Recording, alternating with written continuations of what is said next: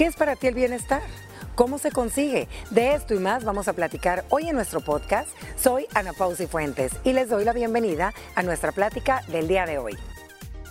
Y es que tanto se ha hablado y estudiado sobre el bienestar desde la filosofía, la economía, la sociología y más recientemente desde el punto de vista psicológico. Pero se ha preguntado usted a sí mismo, ¿qué es el bienestar? ¿O le habrás preguntado a alguien más en lo que entiende por esta palabra?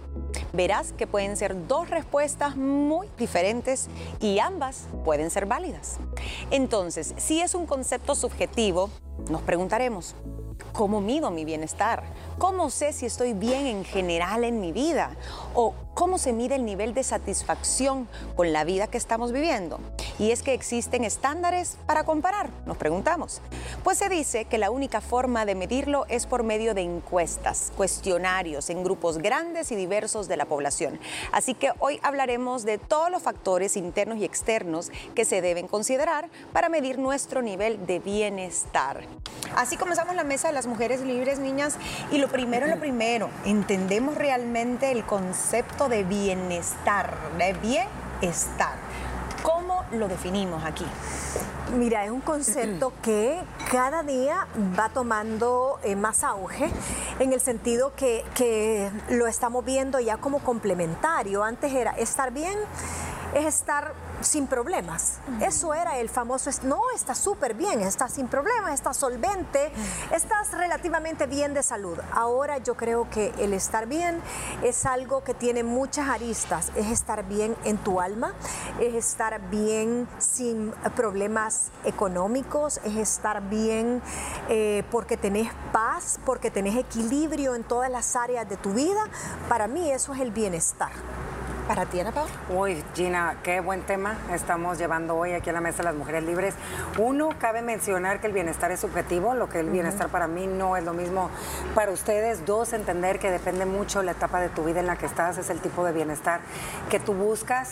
Yo siento que tenemos, en mi caso, que tengo cuatro aristas importantes y el bienestar, si lo definiría para mí, es que tiene que haber un equilibrio entre ambas. Es muy difícil tener esas cuatro aristas que yo me pongo como bienestar siempre igual.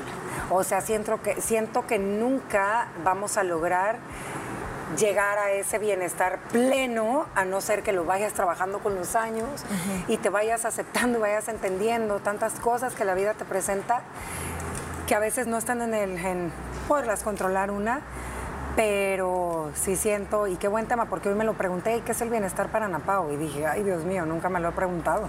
Ahorita en mi vida estoy donde quiero estar, me apasiona lo que hago, realmente cuando me dedico tiempo para mí me lo dedico al 100.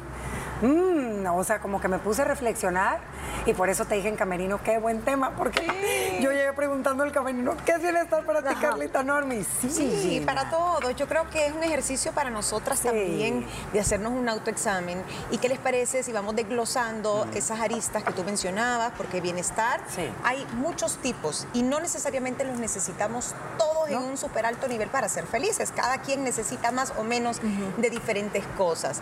Y al final volvámonos a hacer la pregunta y tal vez teniendo ya como que más fresco este concepto y los tipos y las cosas a tener en consideración, ya podemos medirnos nosotras aquí y usted también en casa. Pero las dos lo decían súper bien. Esto puede ser paz mental, tranquilidad, seguridad, tener lo que necesito, eh, tener a mi familia cerca, tener buenos lazos amistosos, todo eso es bienestar.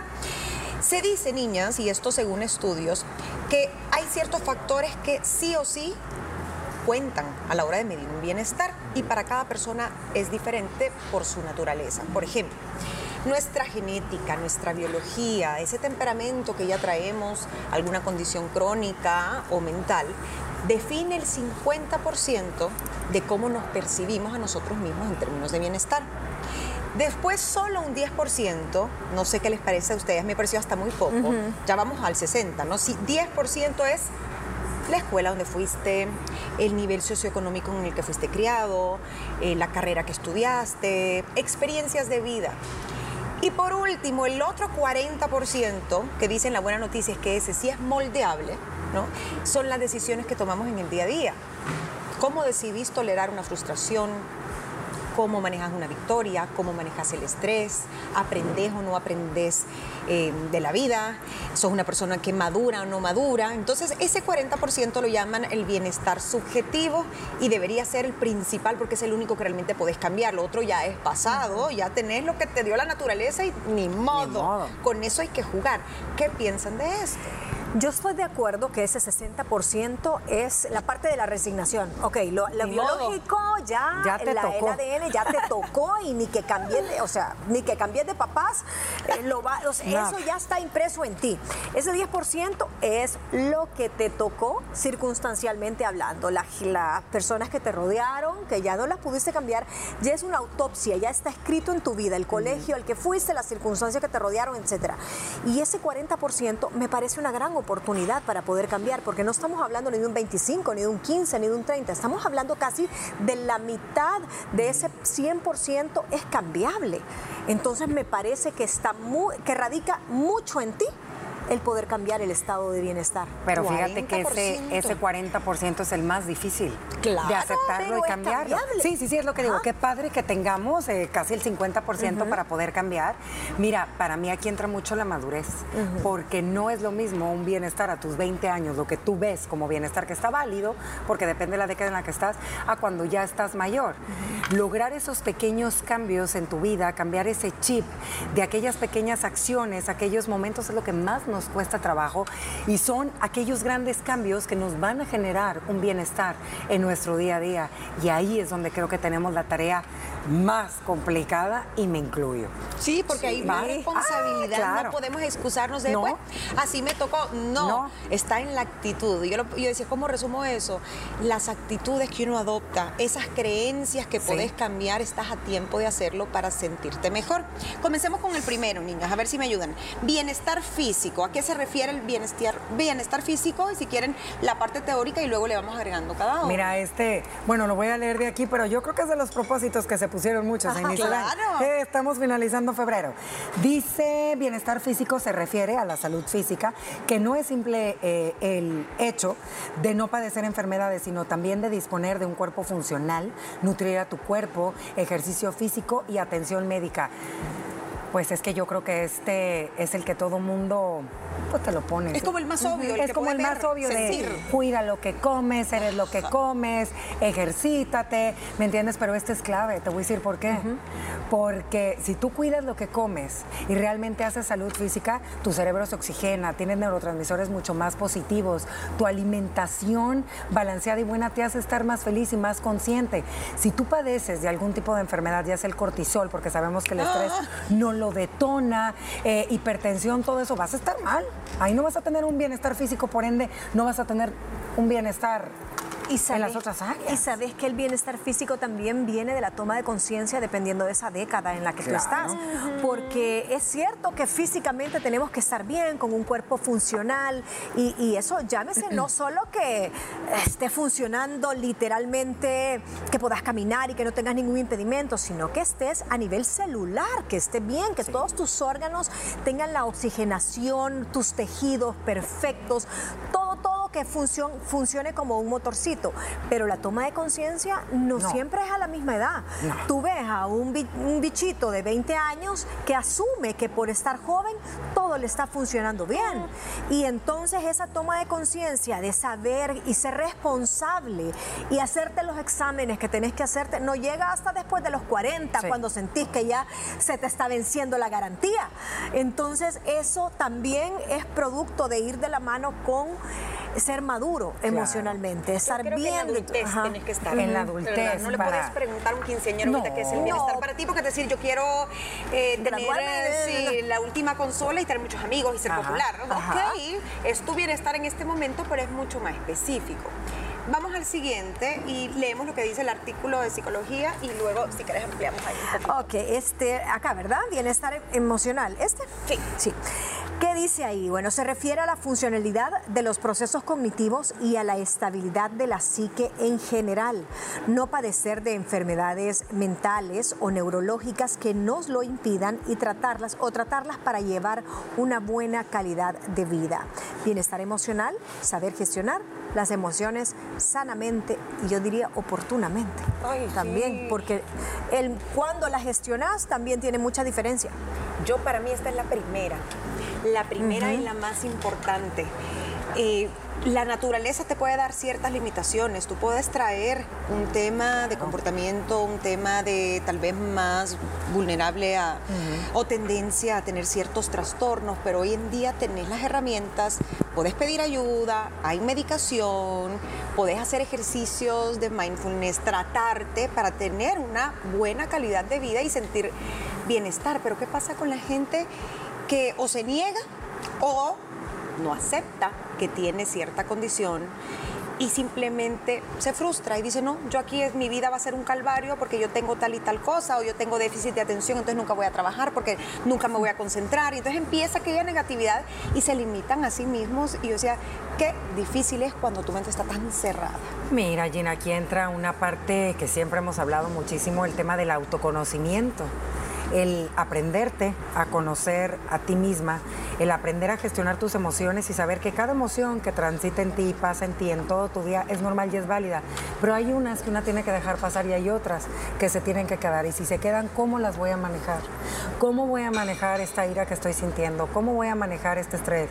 Pero eso no está fácil. Eso también siento que te lo da la, ah, la, madurez, como dice Ramón. Pero tenéis que haber experimentado hasta las emociones más oscuras. Tenemos que terminar aquí, retomamos si quieren para cerrar el segundo bienestar, que es el emocional y mental, que son dos cosas diferentes. Y luego viene ese bienestar social que a veces no le damos la importancia necesaria. Y por último, el bienestar laboral. Así que ya regresamos. Ya volvemos con más de este interesante tema después de la pausa. Tema de hoy en la mesa de las mujeres libres es el bienestar. ¿Cómo entendemos esa palabra que encasilla muchos factores en nuestra vida y que es difícil medirlo y no siempre, no siempre va a tener el mismo puntaje? Hay épocas, hay momentos duros, momentos muy felices, pero aunque esté en la mejor situación económica, esté enamorado, tenga familia, tenga trabajo, a veces eso no es indicador de un sentimiento de bienestar.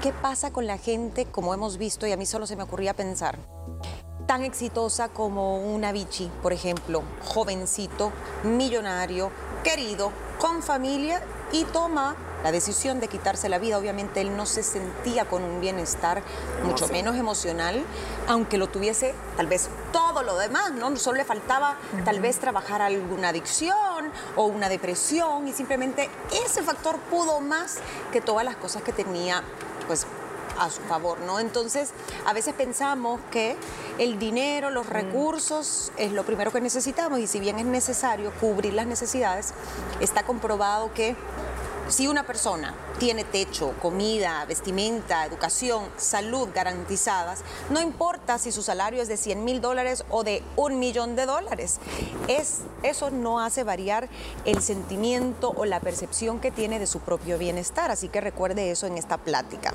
Cerramos el bienestar mental y emocional, la gestión, la inteligencia emocional, saber expresar, sentir, y dejar pasar también, vivir esos lutos, vivir esos duelos, pérdidas, frustraciones, pero moverse, seguir adelante. La tercera área es bienestar social, se refiere a formar parte de una comunidad, somos seres sociales, no venimos a este mundo a estar solos. Y esto va más allá de una pareja, va más allá del mejor amigo, la mejor amiga, es qué tanto nos apoyamos, qué tantos recursos tenemos a nivel de, relaciones interpersonales, eh, a, quién le pedimos consejo, o sos una persona aislada que ya no ve a ningún amigo, que se amargó y vive solo y yo solo puedo. Es mentira, no se puede solo.